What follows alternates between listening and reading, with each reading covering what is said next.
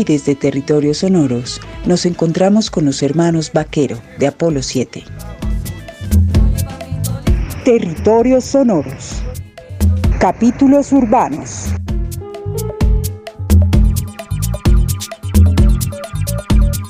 Mi nombre es Javier Vaquero, baterista de Apolo 7. Soy, soy el todero. y yo soy Steven Vaquero, el vocalista y guitarrista de Apolo 7.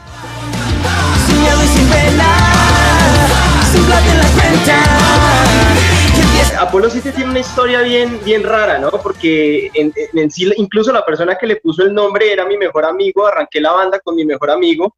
Eh, a Steven, lo voy a ser sincero, cuando era pequeñito no lo quería mucho. Yo le decía que era adoptado y toda la vaina, entonces arranqué fue la banda con mi mejor amigo. Él ya no está en la banda, le puso el nombre Apolo por el dios de las artes y la música, el 7 por el número de la suerte. Eh, me gustó el nombre y, continuamos con eso. Ya cuando me di cuenta que Steven tenía ese talento innato para, tocar guitarra, porque fue sorpresa mía llegar un día y, verlo eh, sin siquiera haber tomado cursos de guitarra, sino simplemente viendo videos de, Green Day, pausando donde era que Billy Joe ponía los, los dedos en los acordes y, y llegar y encontrármelo con una guitarra acústica eh, haciendo ya acordes de, de, canciones de rock. Ahí fue cuando yo dije, hermanito, ahora sí te quiero. y empezamos pues, pues ya en sí, pues obviamente somos, somos hermanos, pero, pero somos un gran equipo eh, y venimos trabajando pues en forma, pues Apolo ya llevamos más de 10 años desde, desde que estamos haciendo música con mi hermano, pero ya digamos la parte como ver Apolo 7 como una empresa, como un producto, fue cuando se unió Julián Garzón, que es el otro guitarrista, y en sí los tres somos como, como esas bases de lo que es hoy en día Apolo 7, y ya no lo vemos solamente como un hobby, como una banda, sino lo vemos es como directamente como una empresa. Ya es un todo, ya no es solo la música, sino que es un producto, es una imagen, eh, es merchandising, es un estilo, eh, es una forma de pensar, una filosofía de vida, hay gente que se engancha por varias, varias cosas de Apolo 7 y ya lo vemos, es como, como nuestro estilo de vida, como nuestra empresa y de lo que realmente queremos hacer todos los días.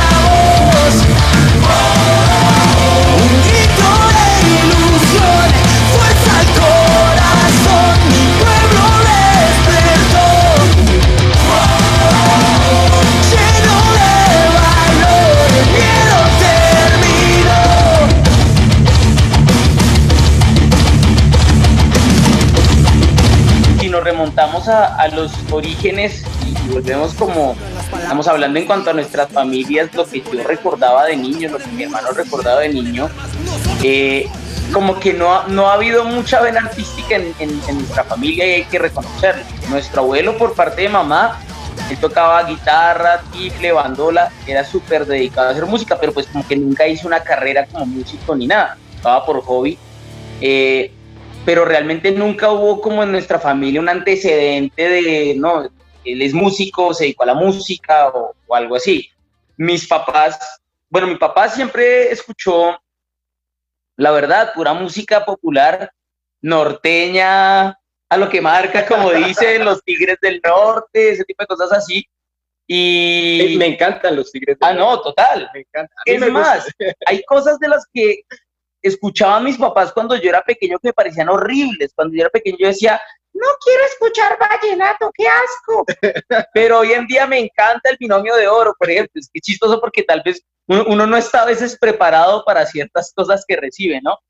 Y mi mamá, pues digamos, ella escuchaba música muy de planchar y, por esa onda, pero, pero no puedo decir que, que mi familia fueran así rockero, rockero yo tengo que reconocer que si, si escuché rock y si empecé a escuchar rock, fue gracias a mi hermano, eh, él tuvo como que abrir el camino en la familia porque al comienzo como que estaba ese prejuicio de que los rockeros eran malos y los rockeros entonces son, bueno, un montón de cosas que piensan de, la gente que escuchaba rock antes, pero, pero pues ya con el paso del tiempo, como decía Javi, pasó de, de, ser un gusto por la música, de ser incluso un hobby, a convertirse en nuestro proyecto de vida y en lo que queríamos hacer para siempre.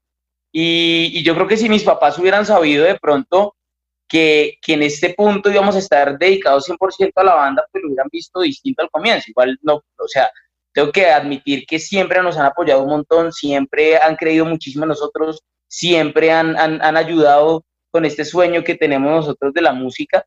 Eh, pero sí, realmente también ha sido de alguna manera guerreado y ha sido de alguna manera como, como a punta de, con las uñas, como dicen, perseguir el sueño que uno tiene de chino hasta, hasta que dé, ¿no? Hasta que, hasta que funcione. Hasta que funciona. Pero nos sirvió nutrirnos de todos esos gustos musicales. Mire, nos encanta el merengue, la salsa, el vallenato. Hay canciones de Apolo 7, y no le voy a mentir, que están inspiradas en, en, en, en canciones que el otro, el otro día me decía, este por ejemplo es el productor, y él escuchaba una progresión armónica de una canción de Ana Gabriel y decía, esto suena muy bacano. Llevando esta progresión armónica al rock, esto suena, esto suena una chimba. Entonces, es bueno no cerrarse y más bien ser abierto de, de, de, de mente y decir que pues, todos los géneros musicales pueden aportar algo, ¿no? Abre los ojos y mira, todo es una mentira alrededor. Solo ves esas putas noticias, tu cabeza en un televisor.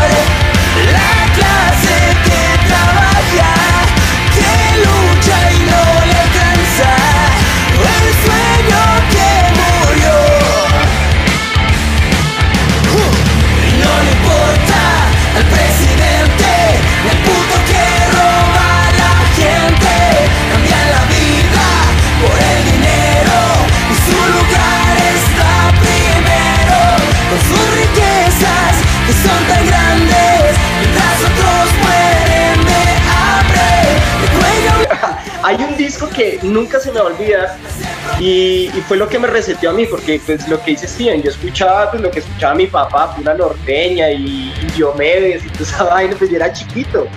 Pero un día no sé cómo llegó un disco y era el donde jugarán las niñas de Molotov.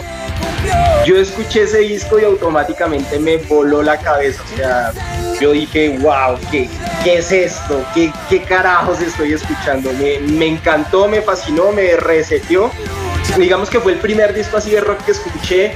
Eh, digamos, ya en, esa época yo escuchaba Deftones, escuchaba Limp Bizkit, escuchaba Korn, pero me acuerdo fue ese Donde jugarán las niñas, nomás la portada es, es muy...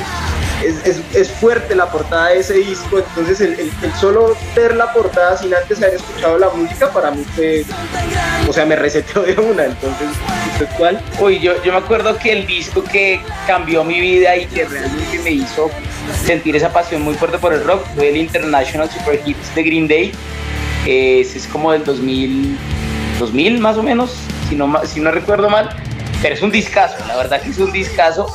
Y es más, como que más allá de apasionarme por la música o lo que sea, yo creo que si uno escucha la música de Apolo 7 de manera muy, muy detenida o ve los shows en vivo, se nota demasiado, pero demasiado la influencia de Green Day, por lo menos en mí. Y a la hora de producir tiene mucha, mucha influencia Green Day en mí. Siempre ha sido mi banda favorita y creo que si no hubiera escuchado ese disco International Super Hit de Green Day, yo no sé qué estaría haciendo en este momento, la verdad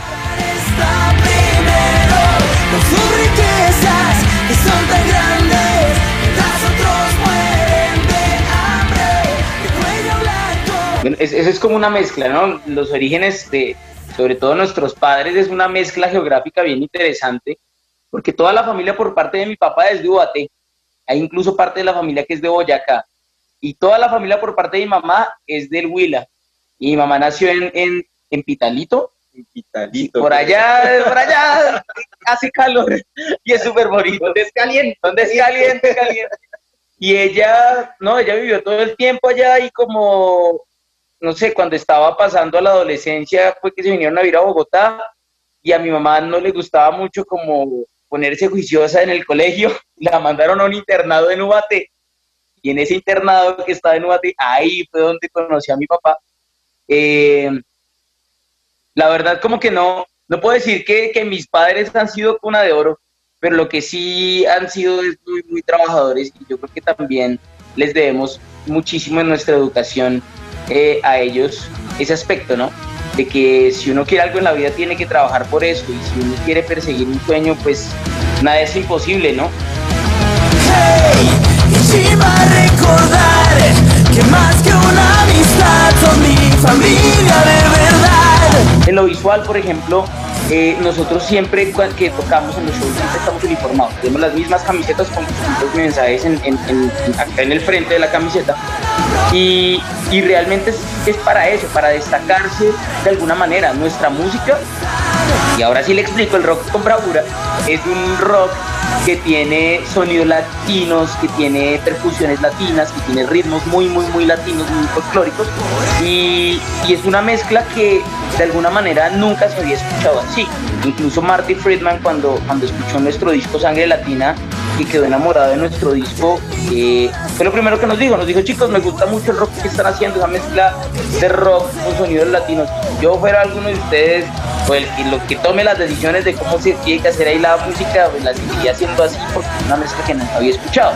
Entonces nos dimos cuenta de que si uno trata de ser distinto en cada aspecto, eh, así mismo se empieza a destacar y también abre el, espacio para, para nuestras, digamos, para tener plataformas para mostrar su música. Porque si uno trata de sonar muy, muy parecido a artistas que ya suenan, artistas que ya han sonado, para eso ya están esos artistas precisamente. Yo, creo que, yo creo que es como llegar a proponer, siempre tratar de innovar, tratar de hacer que cada pequeño detalle igual destaque y muestre que uno es diferente a los demás, pues para divertir, ¿no, Javier?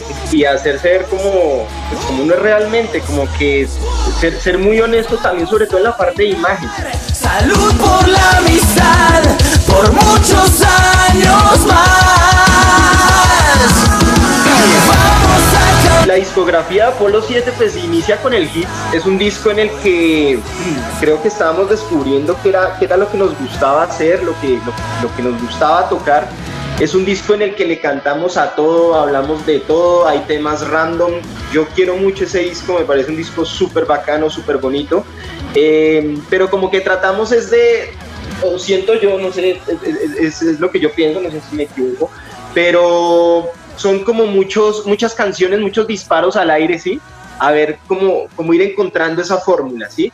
Eh, claro, está como esa línea rockera y como una línea eh, muy marcada en las guitarras, una línea muy marcada en las voces, pero son canciones muy, muy distintas eh, entre ellas. Luego llega el Sangre Latina, que es un disco en el que ya como que aterrizamos más el concepto, como que eh, más, más que una evolución en la música, es como ya un, Apolo 7 mucho más maduro, por así decirlo, y, ya, y ya todo parte tras el concepto de eh, el orgullo latino, eh, el orgullo por las raíces, y ya a raíz de eso, como que las canciones empiezan a tener más sentido, las letras ya dejan de ser tan random y como que ya empiezan a hablar de temas específicos, entonces hay canciones que hablan eh, de temas sociales, hay, hay, una canción que habla en contra del maltrato animal, porque pues estamos en, en contra de eso. Eh, hay unas canciones, incluso las canciones que, que, hablan como de, de, desamor, de despecho, pues tratan de tener un final como, como prometedor, como de salir adelante. Hay canciones que de pronto hablan de problemas, pero hablan de, de, que todo tiene solución en esta vida, de que todos sean así. Entonces, como que ya queremos empezar a dejar un tema y algo positivo a las personas en, en el álbum Sangre Latina. Eh, luego, pues ya a raíz del Sangre Latina nos dimos cuenta que nos funcionó bastante dos cosas. Uno, eh, la mezcla de sonidos étnicos con el rock, entonces dijimos, listo, si eso está funcionando, no lo vamos a quitar y ahí va a seguir. Eh, y lo otro que nos funcionó es siempre como que saber que la, gente quiere, quiere un tema en específico, no quiere que le hable uno de cosas randos, porque si la canción se llama La clase que trabaja, pues cuál va a ser todo ese discurso detrás de, de, de la clase que trabaja. Entonces, vamos a hablarles de cosas que las personas entiendan fácilmente, pues para que nuestra música esa, pues, pueda llegar eh, de, de, una manera fácil a los, a los oídos de las personas. Finalmente, son ellos los que van a consumir nuestra música. Entonces, tratamos de ya de usar no, no, no palabras o frases como tan metafóricas, sino frases directas que la gente entienda, que entendió el chico de 12, 15 años, así como el man de 35 que escuchó nuestra canción y también la entendió igual.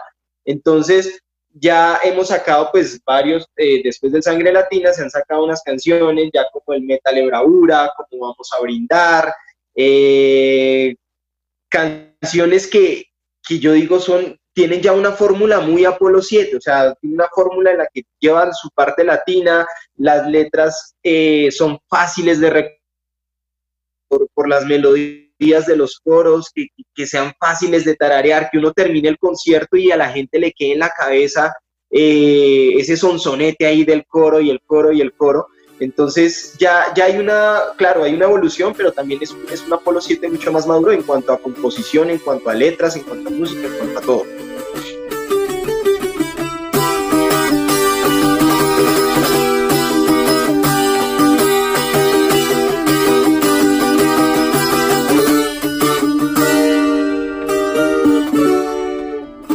La historia, la historia detrás de, lo de Marty Friedman y Apolo 7, pues fue algo, algo muy bacano, no sé, pero mi abuela siempre decía, cuando usted le van a dar algo, así es en el último rincón del mundo, si eso es para usted, ahí se lo guarda. Y siento que eso nos pasó con Marty.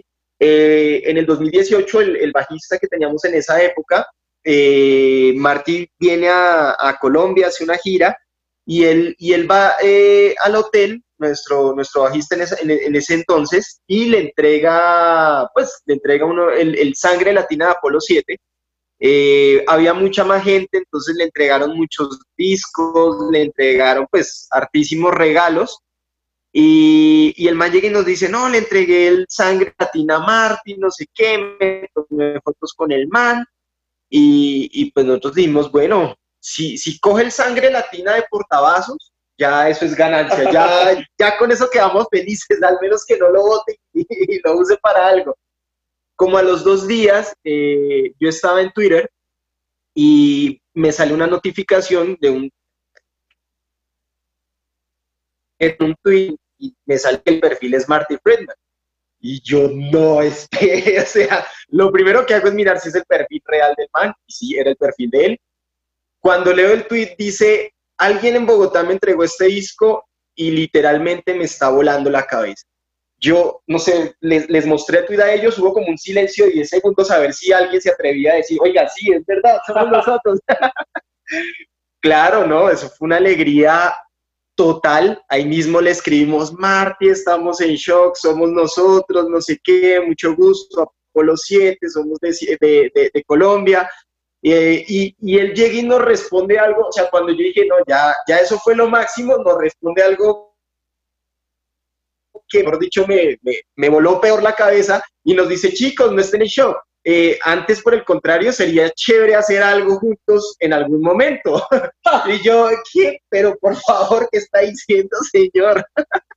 Eh, claro, ahí mismo le dijimos, no, de una que hay que hacer. Eh, empezamos a trabajar, eh, venimos trabajando pues en, una canción con, con, él desde, desde el 2018, le estamos camellando, pero pues él estaba con giras mundiales, es una persona que no es que tenga mucho tiempo, llegó la cuarentena y afortunadamente o desafortunadamente, pero pues para nosotros afortunadamente la cuarentena como que hizo que Marta tuviera eh, momento pues para, para trabajar en, en, esos, en esos proyectos personales y nuevamente Twitter nos sorprende cuando nos llega un tweet de Marty Friedman, ya por internet, y nos dice, chicos, eh, quiero hacer una canción de esta banda, es un cover, no sé de qué habla la letra, no sé, el caso es que yo escucho esa canción y a mí me gusta, me transmite mucho amor y es una canción que me gusta. Se le miden, eh, es la canción, y ya cuando leímos el tweet y vimos la canción, la canción es eh, Eres tú de Mocedades, ahí mismo nosotros, pero claro, Marty, es que ni siquiera la había escuchado y claro, obvio, ¿qué hay que hacer? Eh, y empezamos pues a trabajar en esa canción, ya si quiere hablar de la parte de producción que, fue un reto para usted, ¿no? Sí, no, pues es que total, yo nunca había escuchado esa canción, pero pues si Marty propone esa canción, uno que le dice, no, de una, Marty, excelente elección de canción, Marty, creo que... No, y la verdad que sí fue un reto porque yo, yo les dije, la verdad, muchachos, muchachos, a mí esa canción de Mocedades me suena a canción de iglesia y yo no sé cómo vamos a volver esa canción. Un rock que sorprenda a Marty. Y cuando, cuando empecé como con las ideas de cuál era la onda que debía llevar la canción, eh, estaba cometiendo un error y es que yo estaba pensando muy en función de qué podía sorprender a Marty. Como, ay, ¿será que si hago esta acorde le va a sorprender? ¿Será que si hago este arreglo lo va a sorprender? ¿Será que este silencio lo va a sorprender? Y luego me acordé y, pensé, Martín nos buscó y dijo, chicos, quiero hacer este, esta canción con ustedes o lo que sea, que sea el estilo de Apolo 7. dije, bueno, pues dijo el estilo de Apolo 7, pues voy a hacer como siempre hago y vamos a hacer lo que siempre hacemos a la hora de hacer música y si él quiere nuestro estilo, pues lo vamos a hacer a nuestro estilo. Y afortunadamente eh, le gustó a Marty en, una entrevista que tuvimos hace un tiempo con él. Le preguntaron a él qué, qué opinaba de cómo habíamos propuesto la canción. Y Marty sí dijo, yo la verdad pensé que cuando me iban a enviar la maqueta, pues me iba a tocar hacer arreglos y cambiar la tonalidad de la canción y hacer pues cosas y todo el tema, la velocidad de la canción. Y la verdad es que cuando me enviaron la canción ya estaba terminada, dijo así Marty. Entonces, la verdad que eso, no sé, yo siento que esos son de esos triunfos y esas cosas que le regala uno la vida y es cuando la felicidad, por ejemplo, no se puede medir con números, ¿sí? Porque uno, uno desafortunadamente vivimos en la época en la que hay muchas cosas que se miden con cifras, sobre todo en la música, se miden en vistas, se miden en reproducciones, se miden en ingresos, se miden en monetización, pero el hecho de que Marty Friedman elogie la manera en la que hace música con su banda, eso no tiene precio y creo que ese ha sido de los regalos más bonitos de la vida eh, y sobre todo nos enseña que, que no importa si uno digamos, si uno piensa en qué van, qué van a opinar las demás personas de la música de uno, pero si uno tiene una expresión muy pura de su, de su música y lo hace de corazón, puede llegar a sorprender leyendas de la música y van a querer hacer música con uno. Yo yo creo que también esa es la lección, ¿no?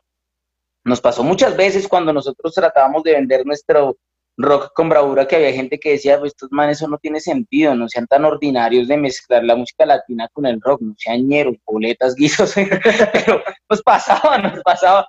Y luego que Marty salga con, con la sorpresa de que se enamore de esa música y sobre todo también de sonidos latinos y colombianos que uno y me pasaba de chino, yo decía, cuando yo era muy chiquito, yo decía, es que la música es, vallenata es horrible, es que la salsa es aburrida, y vea, terminé haciendo esa música y esa música es la, que terminó sorprendiendo a Marte. Entonces, también como dejar esa lección, ¿no? Que uno, sí, no está mal enamorarse de cosas de otras culturas. Por ejemplo, el rock no es de acá, el rock es, no sé, por allá del Reino Unido, no sé dónde, y no es de acá.